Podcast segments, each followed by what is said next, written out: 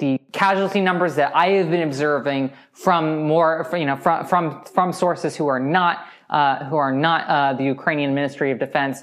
Um, indicate that you that that Russia is taking uh, is taking um, catastrophic casualties in terms of like their combat effectiveness, their ability to wage war ever again is severely degraded by this invasion.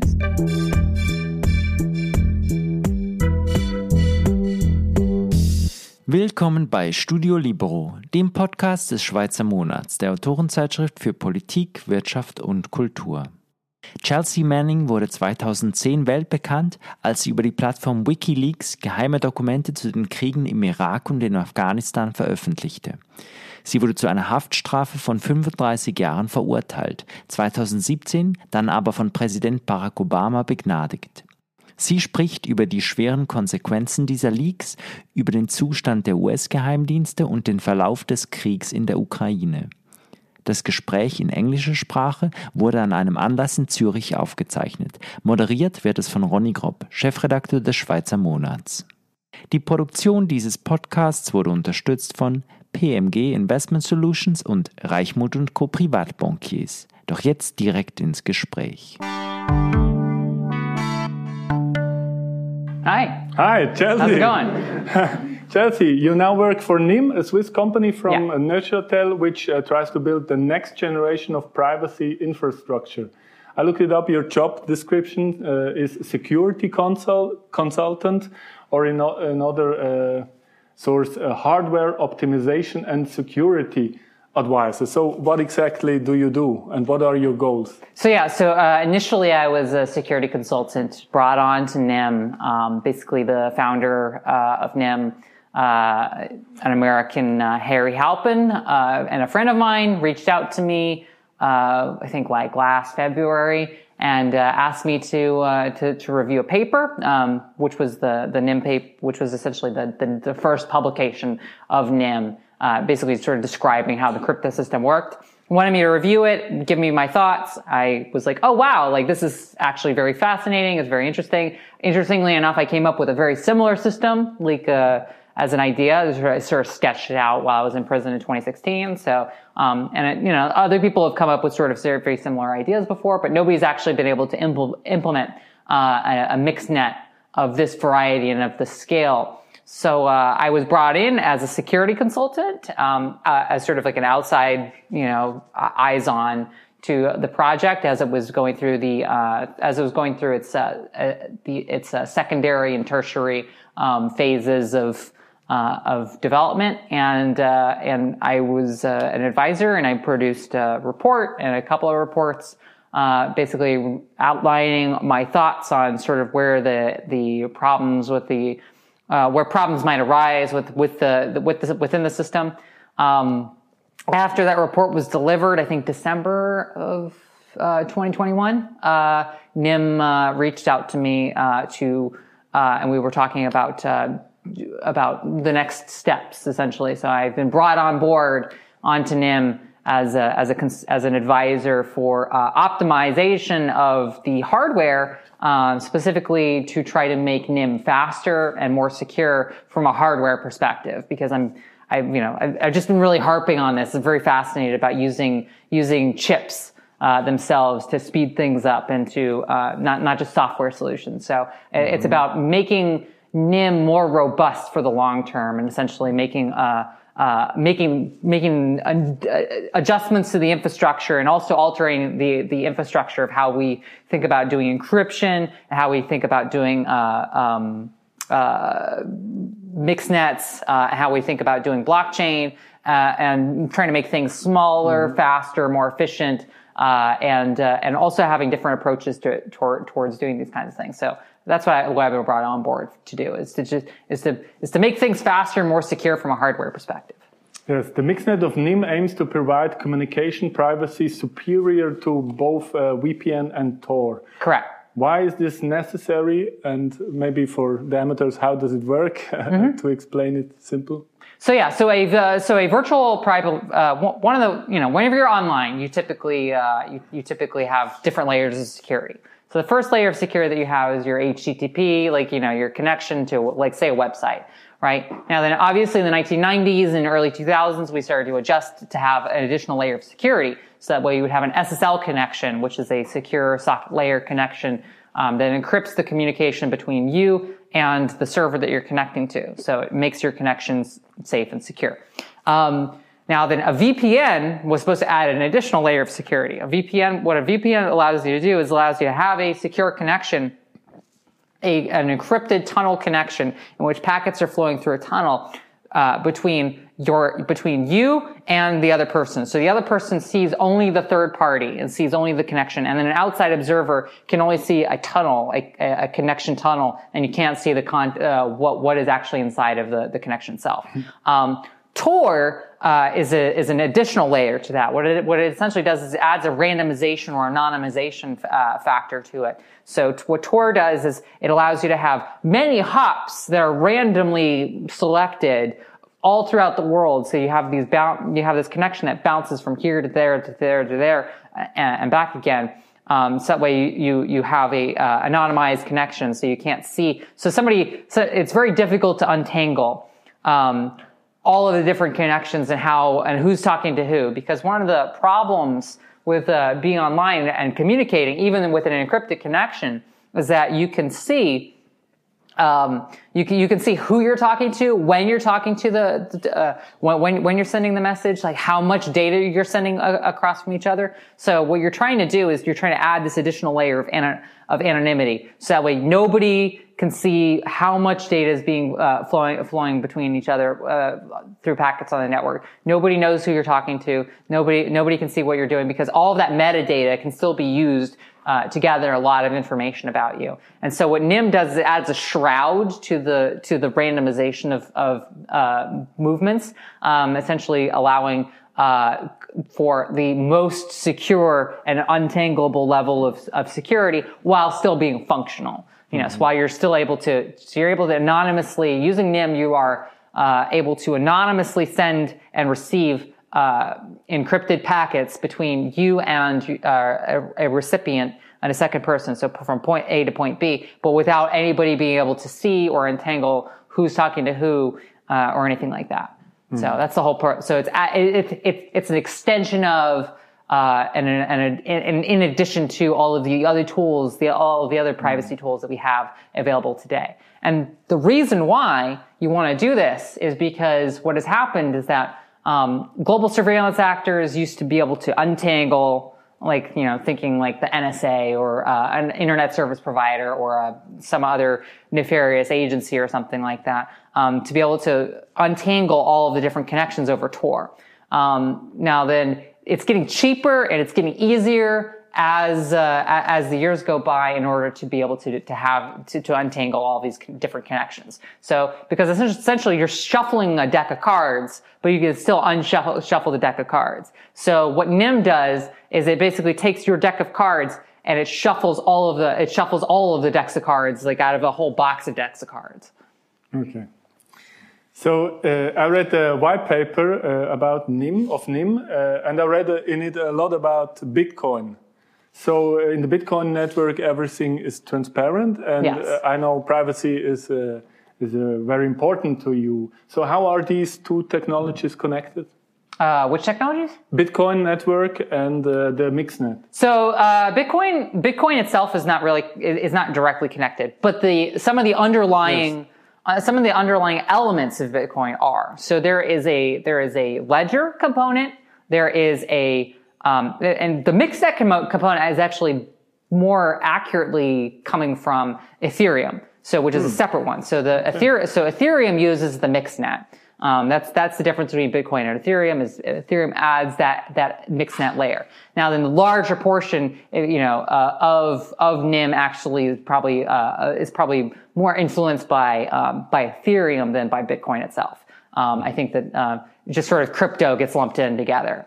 Um, and so there is a ledger component. There is a token component for, um, it's not a, it's not really a currency though. It's more for, uh, managing and balancing, uh, the sort of, cause you need valid, you need to be able to validate, uh, who's talking to who, how long, you know, how, like, and, and determine like, uh, all of the different points in which uh, packets are being sent across the network. So you have these large nodes that essentially are rewarded for their computational time in order to untangle and allow for secu- for these secure mm-hmm. communications. Mm-hmm. So what it essentially does is it, is it, allows you to have like a bus pass ticket. You know, sort of like mm-hmm. the more work that you do on the network, the more traffic you, you yourself are able to allow for your application. So users on the network don't necessarily need to be able to know anything that's going on, but uh, but certainly applications and people who are running uh, services on the network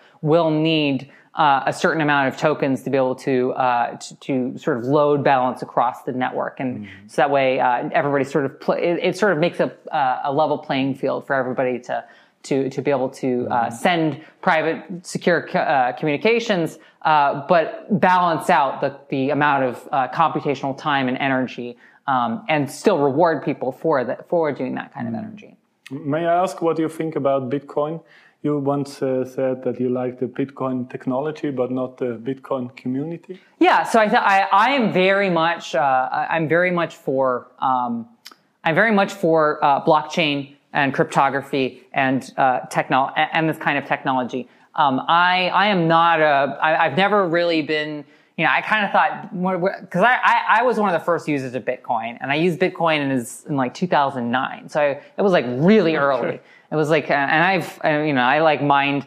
it was like whenever you could still mine Bitcoin from your laptop, you know, from your MacBook, you know. So it was, it was a pretty, it was a pretty very, it was a very early era uh, of Bitcoin. Um, and uh, yeah, so I played with it. I was like, oh yeah, this is cute, this is fun. Uh, but I didn't see, I didn't see it as being like a, a, a viable currency or, or anything like that. So I, I, I, um, and I still have some skepticism about like cryptocurrency in general. Um, I, I kind of think that it is, uh, is it that, uh, the kinds of people who are, who are super into um, uh, cryptocurrency either don't understand the sort of problems that come long term with cryptocurrency in terms of like the um, the, the, validation of the network and and sort of uh, like the number of different uh, uh, things that need to be done on the network uh, and and there's a lot of cryptocurrencies that have cryptographic primitives uh, so to speak that are the elements of of sort of the the whole process that are untested, that are unproven, that are that haven't had the robust uh, cryptographic uh, um, examination of some of some of those things. Now, Bitcoin is mature. Like I, I, think that Bitcoin is mature. I think that Ethereum is mature. But you know, a lot of people get into a lot of different mm uh, bleeding edge uh, um, tools, uh, and they don't necessarily know that uh, some of those uh, components and those subcomponents that they're borrowing from these different things and these different variations uh, are are either they're they're either insecure, um, they're either not balanced out economically very well, um, so that uh, it allows for uh, you know nefarious actors or, or bad players on the network um, to be able to exploit uh, to be able to exploit things. Um, it's ca- it's ca- sort of in- incentivize people to sort of do these uh, these very unfair uh, and uneconomical and and unsustainable things that are essentially going to um, I think weed out most of the cryptocurrency field. I think that, uh, I, but again, you know, like I, I am, I'm not super like, oh my God, crypto, right? You know, I'm, but I, I am super into the subcomponents, the, um, the mm-hmm. methods uh, and uh, and the tools that are used within within uh, a crypto framework. So um, especially validate, especially things like validation, things like load, like like balancing of the network, um, and and uh, uh, um, being able to validate uh, different mm. packets and communications across the network and things. So you know, and that's why I find Ethereum so fascinating. I'm I'm very much I'm very fascinated by how Ethereum is laid out, how it's sort of uh, been a, a been able to incorporate different aspects and elements and things because while it is, while Ethereum is just, you know, it's not just a ledger. It is essentially a ledger that, that it kind of incorporates all these different ideas and all these different things and it can be extended. So, you know, that, that's why we have so many ERCs. That's why we have like ERC 721 with the NFTs and things sort of tacked on there at the last minute. Let's talk about privacy. A lot of people seem to think, uh, uh, they have no problem with surveillance. Uh, they say stuff like, I have nothing to hide, or right. how could I be of any importance? What's your message to them? Uh, yeah, you have stuff to hide and you have stuff that you yeah, you're, you're very interesting stuff going on go with you. Like that's what, and you know, uh, I mean, it's it's become a cliche, but you know, like uh, you know, okay, you don't have anything to hide. Well, then give me the password to your email address. Yes. You know, like just that's all I, I say to people who say that. You know, and they don't. You know, it's like, oh yeah, well yeah, you, you do have stuff to hide. You know, you you have a, what, what what here here's the here's here's the thing that I like to challenge people is okay, why do you put a lock on your door? Why do you why do you put a curtain up? Why do you like you know like all of these different things? Like you are you do have you know the sense of privacy is a value in itself. And I think that's one of the things that's sort of being lost in our digital society, right? And it's one of the things why, why we're, we're, feeling so exhausted all the time and so tired all the time, especially uh, in the post-pandemic situation where everybody sort of moved online. Because we went from uh, pre-pandemic, uh, you know, era, we had 9% of uh, adults in uh, the United States, uh, Western Europe, and parts of East Asia um, being extremely online, meaning more more than three hours a day at a computer screen, online, uh, on social media, or in Zoom calls or in meetings or whatnot. That jumped up by three times, so it's now thirty percent of that of, of that group of pop, that population uh, is now extremely online, and in so doing, and it's sort of being commodified and having your your sort of data commodified through the, throughout this entire process, and sort of ma- making our time and our use of, of all these tools, our, the number of clicks that we make, the, the amount of time that we spend with our eyeballs at, at watching different things, um, all of this stuff is being fed into these machine learning algorithms and it's sort of been commodified in, in, in such a way as to enable people, uh, you know, advertisers and things to be able to, mm-hmm. you know, uh, find as much you know, f- find find ways of being able to to get money out of you. Essentially, um, one of the one of the problems that's happened is that people have the sense that they're not that their conversation isn't private. That you know when they're when they're talking over in a Zoom call, who's listening into this call? Like who like who like uh, or or even just like sort of being on screen all the time and and not having like an interact like a one-on-one interaction because like there's sort of fleeting moments where people look away in conversation and things whereas the camera is always watching it's always on and you know people record conversations and things like that even just for their own note, note taking purposes and things. We're, we're we're really losing this sort of mental sense of our own privacy and our own our own sense of self and our own sense of security which i think is extremely valuable. And one of the reasons why we have a prison system at all you know, is because, you know, we, by taking that, by taking that away from people, we punish them. So obviously it's something that people value, right? So that's why I, I, I value privacy so much is because we do have a value of privacy and we do have a value of, of self, uh, of, of our sense of ourselves and our, and our, and our own thing. Even if we have quote unquote nothing to hide, we want that feeling of privacy. Hmm.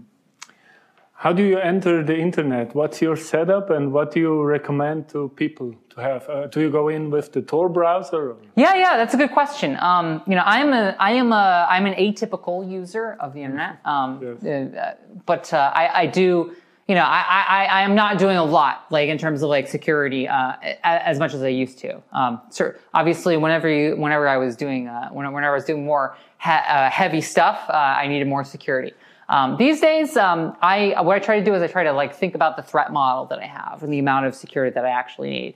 Um, and so, uh, I while I'm hesitant to provide my information to certain groups of people or to uh, certain uh, institutions or, or whatnot, um, you know, I obviously still use social media and I still have an email address and I still have all these different things. Um, what I do is I is I segregate and I sort of like um, and it takes a lot of time and a lot of effort, but I, I, I separate what, um, the things that I feel are not a big deal because I mean, I'm, I live in the United States, I have to pay taxes, so, uh, most of my financial information, you know, like is going to have to go to the government anyway at some point. So I'm not particularly worried about it. But any private conversations that I have are going to be over Signal or over uh, over like private Jitsi servers or you know some some kind of video conferencing service that where it's an edge computing uh, type type thing. Um, a lot of uh, so I, am a heavy Signal user. I did I still use uh, a social media, but um, usually I'm using, I almost exclusively use a VPN. It can be very difficult to, to use a VPN, unfortunately, in some places. Um, but I do have a very good VPN Um, and uh, and and I have a my, one of my most important things is a password manager. I every single one of my password managers and my and my two factor authentication is uh, rotated regularly, and I use a I use a very strong pa- mm. I use extremely strong passwords and things. And obviously, those things can be broken, but you're trying to reduce even whenever even whenever something is violated, you, are you're, you're able to sort of rotate through mm-hmm. uh, and ensure that you know if it's segregated to this particular mm-hmm. account and that one that and that that even if you don't know that it's been compromised, but changing your password frequently, mm. you are able to, uh, to, to, to, prevent people from, from having access to that account um, by just by rotating through it. Mm.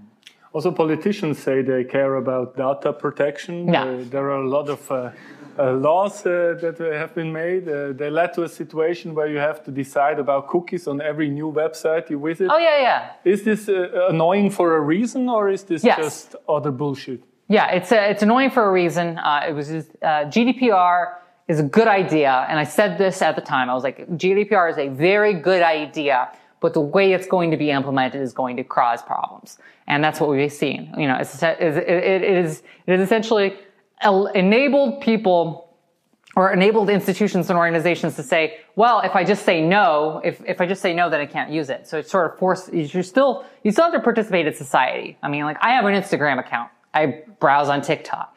I have to provide information. I still have to, you know, like participate in this way. But, um, you know, I, it, I, I, click on the button and I have to, and I, and I have to choose accept because there's no other way of getting around it, right? Mm. Um, and even as a, even as an American, even though we don't have the GDPR, it has filtered through, uh, and that, you know, and, and enabled us to, to do that. But it has, I, I do, I, even though it is annoying, and it, it isn't really working towards uh, ensuring people's privacy, and it has been sort of um, beat to death.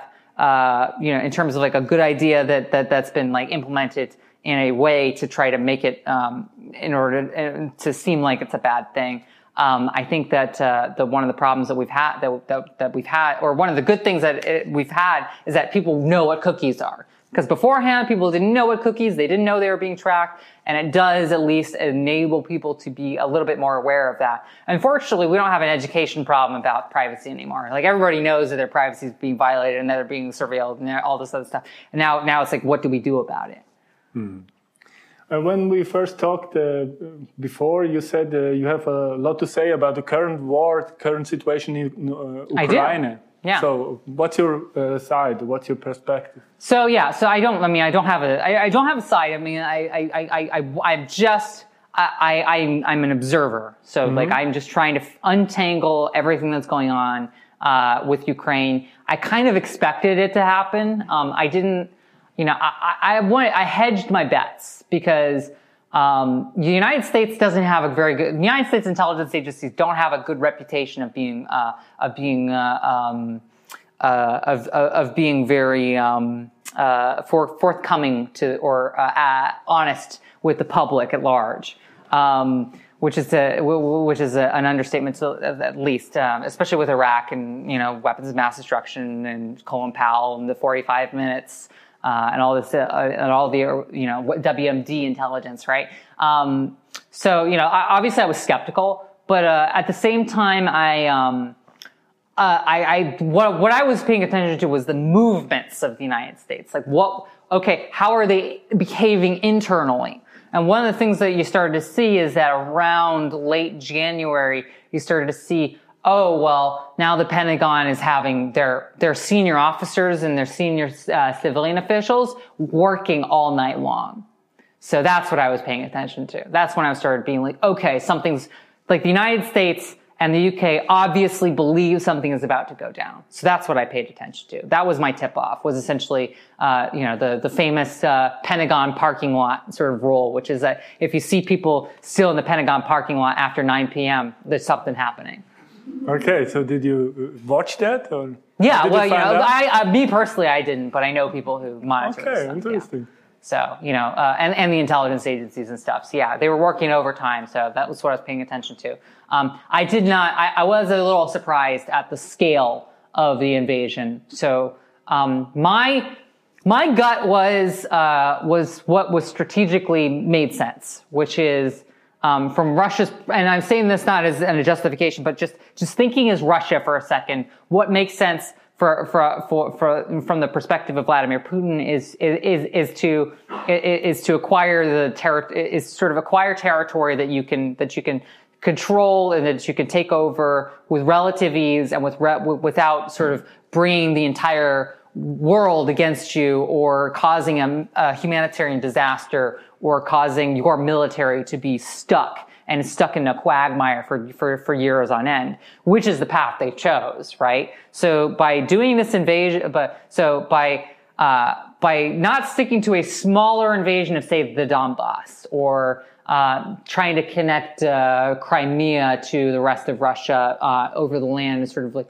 like um, l- lowering the amount of border between Ukraine and uh, that that Ukraine has with um, with Russia uh, by not focusing in it, and sort of just moving all forces in um, and trying to take Kiev, which um, it just seems like the biggest dice. It, you know, I don't know if you play, if any of you all play D and D, but it seems like it was one of those dice rolls where you just like you you you have to get a crit, you have to get a D twenty, like you have to get a twenty. Um, so yeah, the um, and you know, and, and to be fair, if if Russian forces had taken Kiev in 72 hours as planned, we would be having a very different conversation about Russia. We'd be like, oh my gosh, like how could we see, you know, the, the, that Russian forces were able to take over Ukraine and cause it to surrender so quickly. Now then, that was a possibility, but it was a very narrow possibility and they completely missed it. And now they're, now they're stuck. They're stuck with, uh, with causing a, a, a humanitarian crisis, um, engage, engaging their entire military, taking very hefty, heavy casualties. I don't care what anybody says about the, the casualty numbers that, that, that, that, Ukraine has been putting out. Uh, the, the, the casualty numbers that I have been observing from more, you know, from, from, from sources who are not, uh, who are not, uh, the Ukrainian Ministry of Defense, um, indicate that you that that Russia is taking uh, is taking um, catastrophic casualties in terms of like their combat effectiveness, their ability to wage war ever again is severely degraded by this invasion. So, mm-hmm. and, and, you know, like now you see that Russia's essentially pulling out all, or is taking all of their resources, all of their vehicles, all of their weapons from all over Russia and sort of, and sort of pull it. So that, that leaves Russia very vulnerable on the eastern, on the, on the whole eastern side. And they have, they're a continental sized nation. So, you know, like the, from the Pacific all the way to, to Kazakhstan is completely like, is completely open. Like if somebody wanted to invade them, like, like, and they, they could split the, the, the two fronts, you know, uh, we've already seen that Japan has made, uh, has, has, uh, doubled down on their territorial claims over, over the Kuril Islands, you know, the nor- northern islands of Kuril. So, you know, we were, it, they, they have opened a Pandora's box of geopolitical, uh, of geopolitical madness and it's very scary. And while I, uh, while I'm very, you know, a lot of people jump to tactical nuclear weapons, right? And they jump to, to, to uh, this gigantic, you know, strategic nuclear engagement between two, two different parties. And I do think that there was a point in time where Russia may have considered tactical nuclear weapons in this, in this moment in, in, in which we had the, these combat operations like in, in Ukraine. Uh, I, I, think that we've passed that, and it's sort of like the the where it would actually be useful from a, a tactical or strategic advan- uh, perspective. It has has dissipated, and they've chosen instead shelling as a different uh, as a different me- method of, sh- of, of sort of softening targets and softening fortified positions held held by Ukraine. So that that that has gone down quite a bit. So I I, I don't and I don't think we're in because of the way uh, the United States and the way Russia has sort of has sort of reconstructed their mili- their respective militaries, and to a, to a certain extent, most Euro- uh, European and NATO countries have done the same. Um, I think that na- that mutually assured destruction, like like in the Cold War between the Soviet Union and the United States, uh, is a lot less likely. It's still like a, a nuclear exchange is still on the table, but I think I think that the the way that these mil- that, that all of the militaries work and think now nowadays sort of makes it much more likely that it would be a smaller scale, much more localized engagement, but it would still be absolutely abhorrent and, and awful and and and runs the risk. You know, it's so you like you run you always run the risk of having that that mutually assured destruction sort of mm-hmm. um, strategic engagement between two superpowers uh, using nuclear weapons. But I, I I don't think that we're I don't think that we are say quote unquote in back in the Cold War. I don't think mm. that, that that that's sort of like where we are. If anything, if anything, um, if anything, the Cold War was a much more stable time than what we're ex- experiencing now. Mm. For me, the extent of the attack was a surprise, but also yeah. the extent of the sanctions. I mean, they're unprecedented. Yes, so, they're they're uh, unprecedented. Yes. So I think uh, they will be successful. What do you think? Uh, who who be the, successful? Uh, the sanctions of the West. Uh, I think uh, I think ultimately the sanctions uh, the, the, the sanctions open up a Pandora's box in themselves, and that um, it allows like like a number of different methods and, and means have, have sort of been opened up that we haven't seen before uh, in this kind of thing. And one of the things that Russia and and, and to an extent China have done uh, being BRIC nations, you know, they've sort of they've sort of tried to set up uh, alternatives, uh, alternative payment systems, alternative schemes of of being able to process payments, uh, of being able to pr- process uh, bank transactions, of being able to uh, ha- validate ownership of items and things. Um, they they've sort of been trying to create alternatives to the quote unquote Bretton Woods, you know, mm-hmm. system that that that that, that exists today uh, with like the IMF. They've been trying to create like the the Russian the Russians and the Chinese have been trying to create their own version of the IMF and sort of giving loans to to to to, to potentially client states and things like that. Um, so they, they they haven't been successful. Um, but they were working on that and they were sort of building more robust things.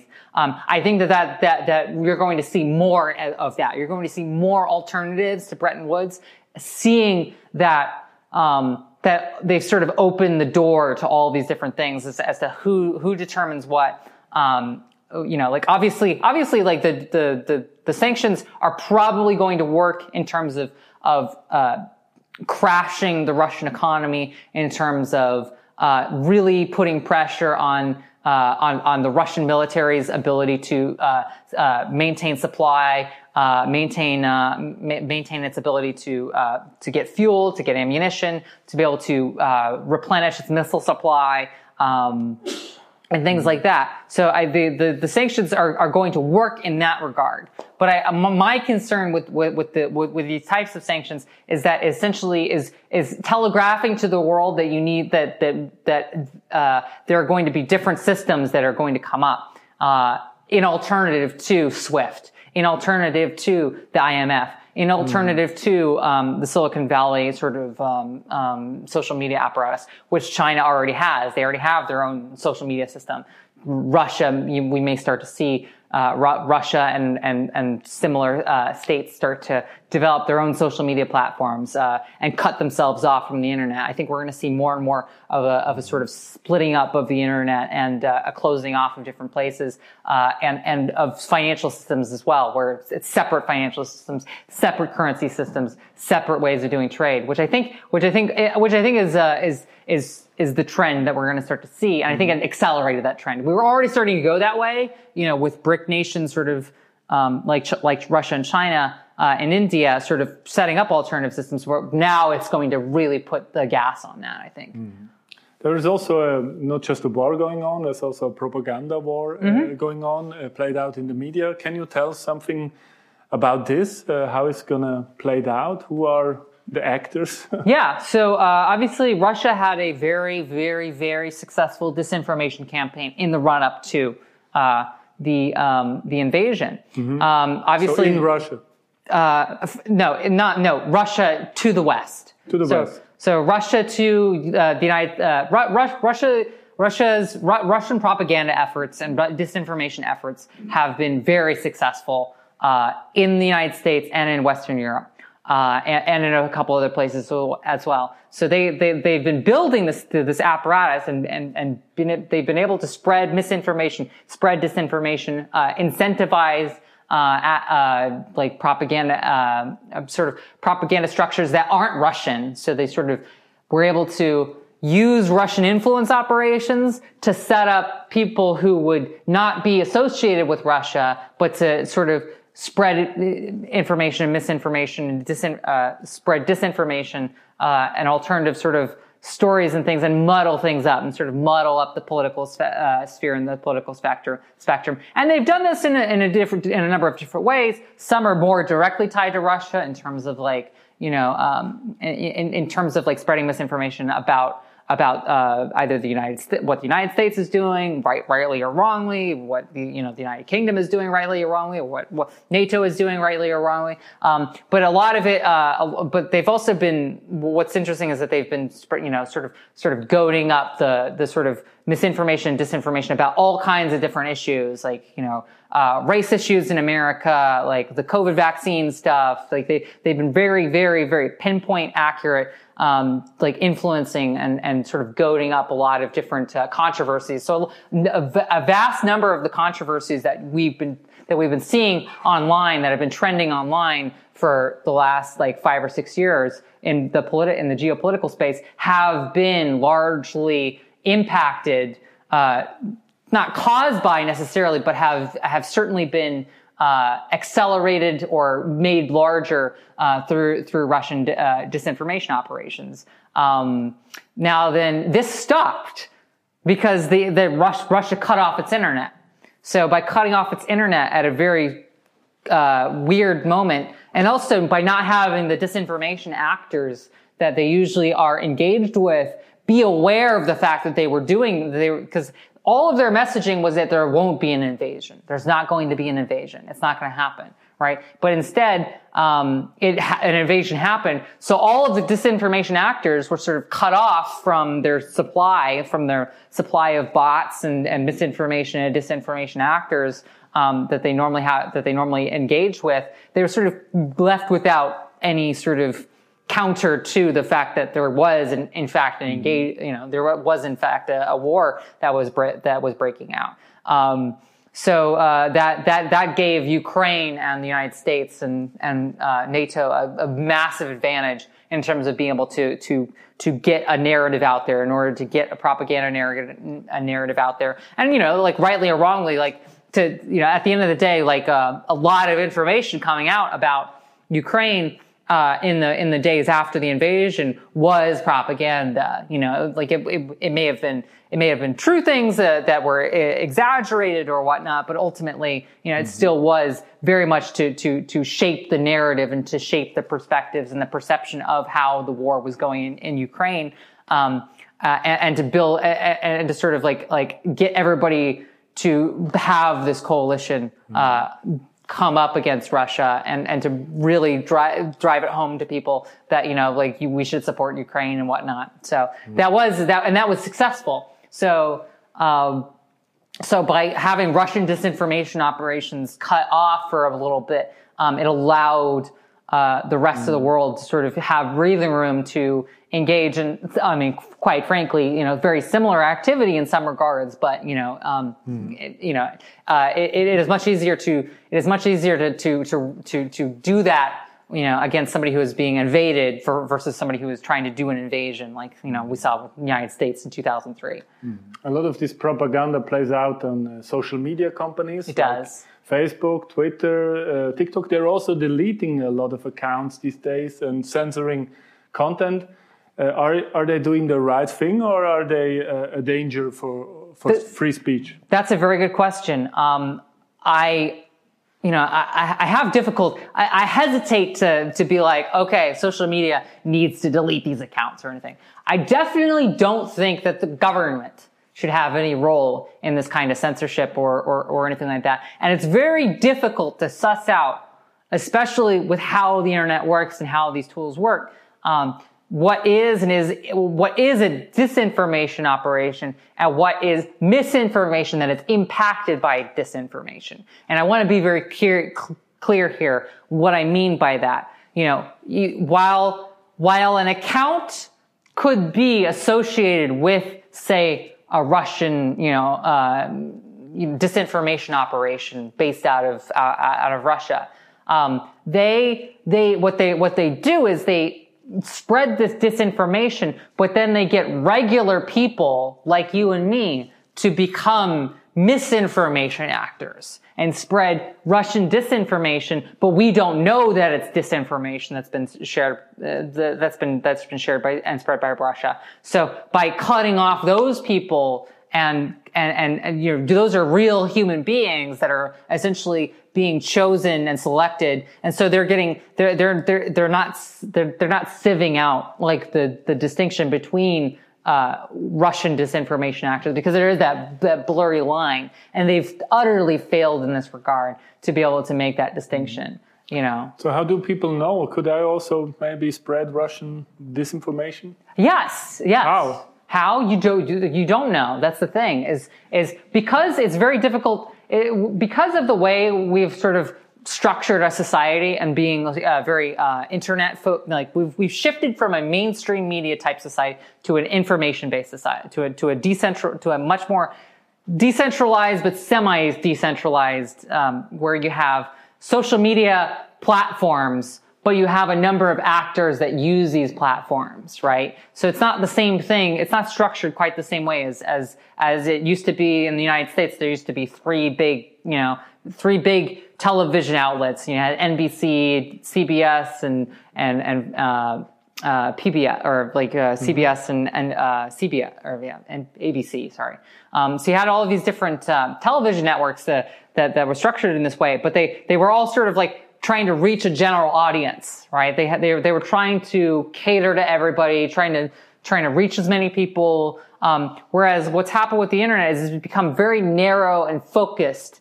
And, uh, a lot of that has to do with just sort of how advertising works and how targeted adver- advertising works, right? So by targeting advertising groups, you're able to find your niche audience, but you tailor your messaging for that niche audience. So what happens is that, is that, um, media outlets that are smaller or just content producers are incentivized to share information that already fits within the biases of an identified segment of people and it creates these feedback loops. So so everybody sort of gets into their social media bubbles.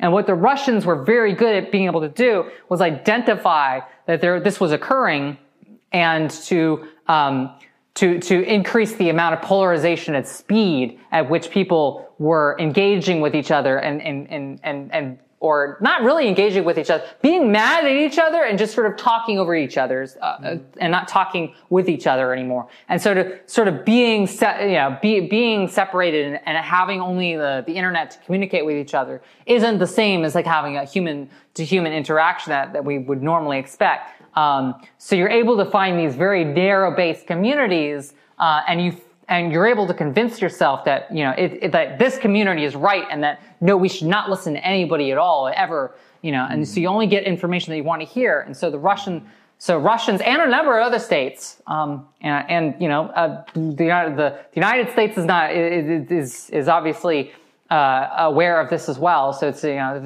this is not a this is not a east west thing. This is a this is just sort of state actor um, territory. Understands that um, misinformation and disinformation operations really have to t- really have to hone in on uh, on very targeted groups of people in order to to, mm. to, to, cause them to spread uh, misinformation. And yeah, like mm. you like like you said, you don't know because there's it's very difficult to verify this information. Which is one of the reasons why I don't get my information. I, don't get my information from the news. I just don't. I, I, I, get I get my information from primary sources, and I and I talk to people and I ask people, hey, what's going on there? You know, like what like with the Russian with the with the invasion of Russia or the invasion of uh, of, of Ukraine, right, by Russia. Um, you know, I, I, didn't get my information from the news. I just got my info. I got my information by talking to people in Ukraine, right? Mm. Or uh, from people observing but, parking lots. But not everybody can do that. It is, it is, it is rare. You're not, yeah. Yes. Yeah. So you have been an intelligence analyst. So how do you see the intel intelligence community then, and how do you see it now? Um, everybody left. What? Everybody left. All the good people left. So the intelligence agencies are very thin. Mm-hmm.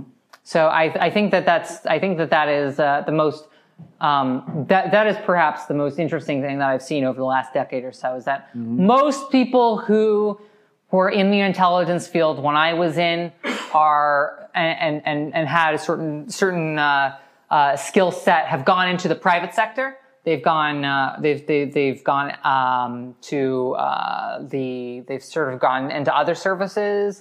Uh, they've gone to social. Uh, you know, like uh, Silicon Valley. Um, mo- most mo- most people that I know are either activists or they are working uh, in the um, working in Silicon Valley for uh, for some social media uh, large company like Google, Alphabet, you know, your Alphabet Meta type companies. So I think that there has been a brain drain from the uh, intelligence agencies. So you have a lot of old people who, have, who are careerists um, who are retired, and there hasn't been a lot of new people coming in. So the I, I think that uh, I think that intelligence professionals um, are, are are becoming rarer and rarer as the years go by.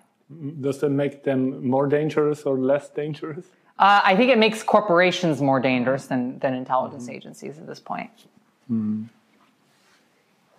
So let's go back to the leaks. Uh, if you had known what uh, would happen afterwards, would you still act in the same way as in 2010? Yeah, well, that, I mean, I, I'm asked this question a lot, and I and I and I give the same answer, which is that you know I had, you know, I, I can't go back and, and look at what ha, you know what I what I knew then and say that I could do anything differently because uh, it just it, the cards I was given a deck I was essentially given a deck of cards of, of, of events and how they transpired. You know, would it have been ideal for me to uh, you know have the New York Times or the Washington Post publish this information? The simple fact of the matter is I didn't have enough time. It was too complicated. We had so many problems, and uh, and I and I eventually figured it out. And so it it got done, and it, the, the, it played out the way it did. Did I expect to, uh, to to go to prison for a significant chunk of time? No, I mean that was not. Nobody had ever people. I think people forget this that nobody had ever in the United States gone to prison for a leak to uh, the public before. It had never happened. You know, like the, not, this had never happened before. Dan Ellsberg was threatened with, and I didn't wasn't really uh, even aware of that uh, with um, with imprisonment. But it, like I was the first person to actually be jailed in pre in pretrial confinement and held for a significant chunk of time. Now everybody sort of knows this because you know like people look at like Ed and and myself, um, but beforehand, uh, like I didn't have that information beforehand. I didn't know that uh, prison was on the table. I certainly thought the consequences personally would be were very different. I thought I was going to lose my security clearance, lose my job. I thought, and those are serious things for me. They're like, Yeah, sure. like those are like losing your losing your ability to to do your job and and and pursue your career, a, a career that you spend so much time and effort on, was a was a big deal to me. Um, but you know the. Uh, the, the the sort of option of of me going to prison like hadn't occurred to me. It never occurred to me. It was it was too outlandish, too extreme. You have even been kept in solitary confinement for half a year, and then you were seven years in jail, and then again uh, for refusing to testify. Yeah, uh, before and I, and I want to be clear. I want to be clear. Uh, I have no idea what that grand jury was about. So I don't. There's been speculation that it's about a particular individual. The government told us that it was not specific to any individual, and that it was that, but it was connected to the grant. Uh, was connected to the leaks in, in 2010. So they wanted to ask me questions that I had already answered. So, uh, like, I, I, that's the only clarification I have is that from my perspective, I don't know that it's about a specific individual. I just know that it's about the leaks from 2010. To put it very short and roughly, you have been in school, then in the army, then in jail, and now you are free. So, Uh, I was homeless for a bit there too. oh, you're homeless. yeah. okay. But what does freedom mean to you? Uh, I don't know. I don't think I've ever experienced it, so I don't really And now you don't feel free? Uh, no, I don't feel free. You know, I feel like uh, I, I- feel like our society, our society tells us that we're free at times, but you know, like what is for what what is what is actually being free? The, mo- the the moments where I've always felt the most free, ironically, are the moments whenever I am I am captivated the most by sort of the structure of society and things. Right in my head, I feel more free in situations where I have fewer options in my day to day life, if that makes sense. Okay. Julian Assange uh, has been incarcerated in Belmarsh prison since 2019. What's your re- relationship with uh, WikiLeaks and Julian Assange? I have no relationship.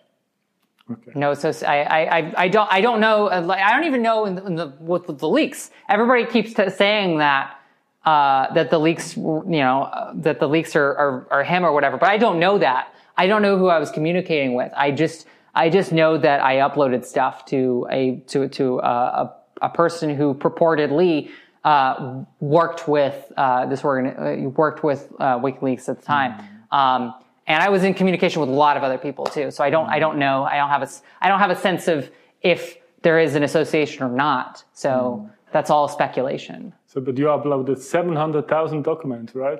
Uh, I don't, I don't, I didn't count them. okay.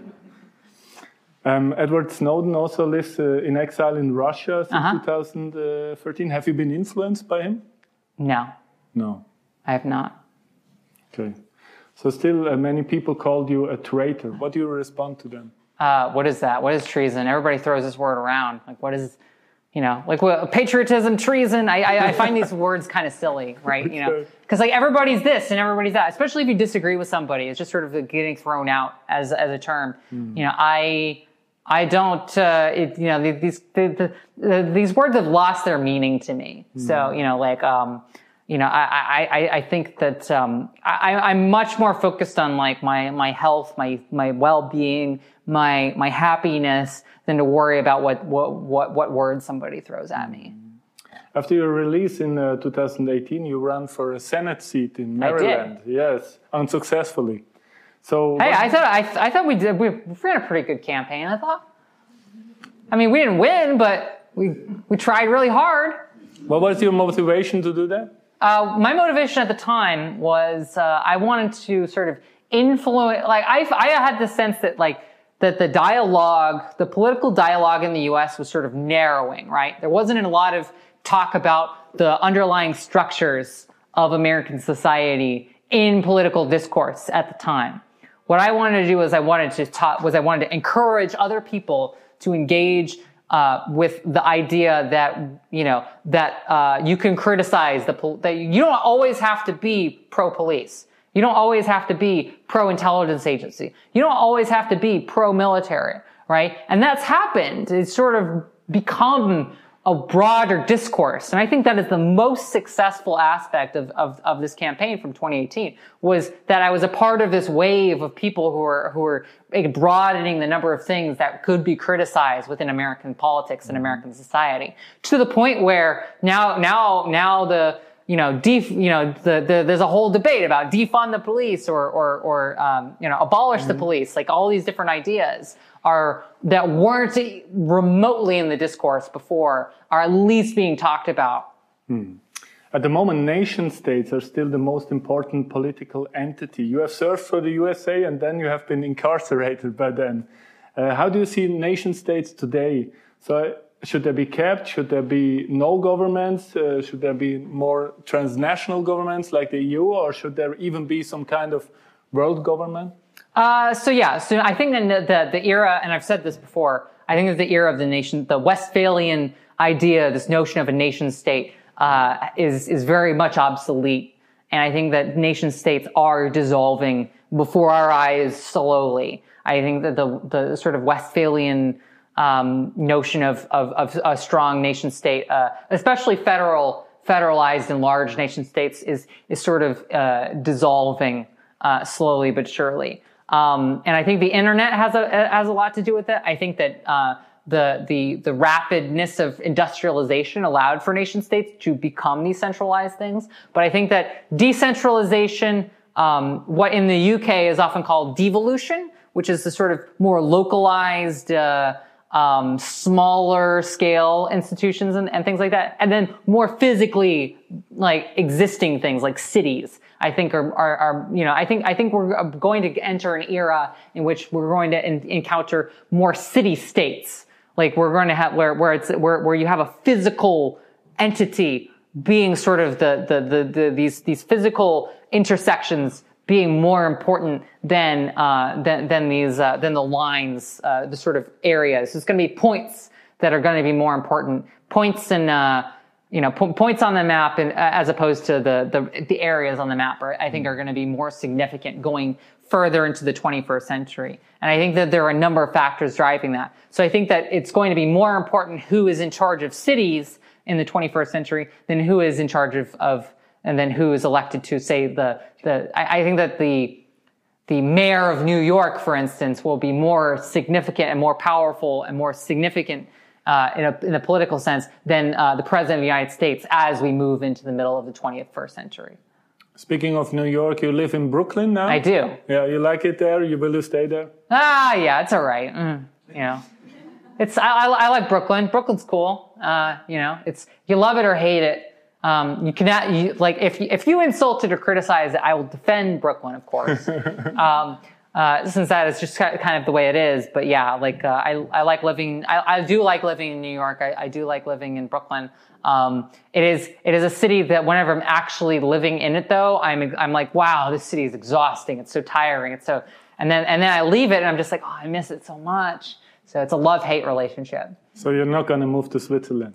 Uh, well, that I, I, I, that is that I, I think I think moving moving out outside the U.S. is on the table. I think that uh, I've certainly been looking at at maybe not living full time uh, in Europe, including Switzerland. Um, I've thought about moving to Paris. I've thought about moving to Berlin. I've thought about living to, uh, uh in um, in here as well, especially with Nym. I've thought about uh, having sort of split time between mm. living in the U.S. and living here. Um, but uh, yeah, like I think I don't think it's uh, off the table. Chelsea, thank you very much coming. Oh, is that it? Yes. wow, that was quick.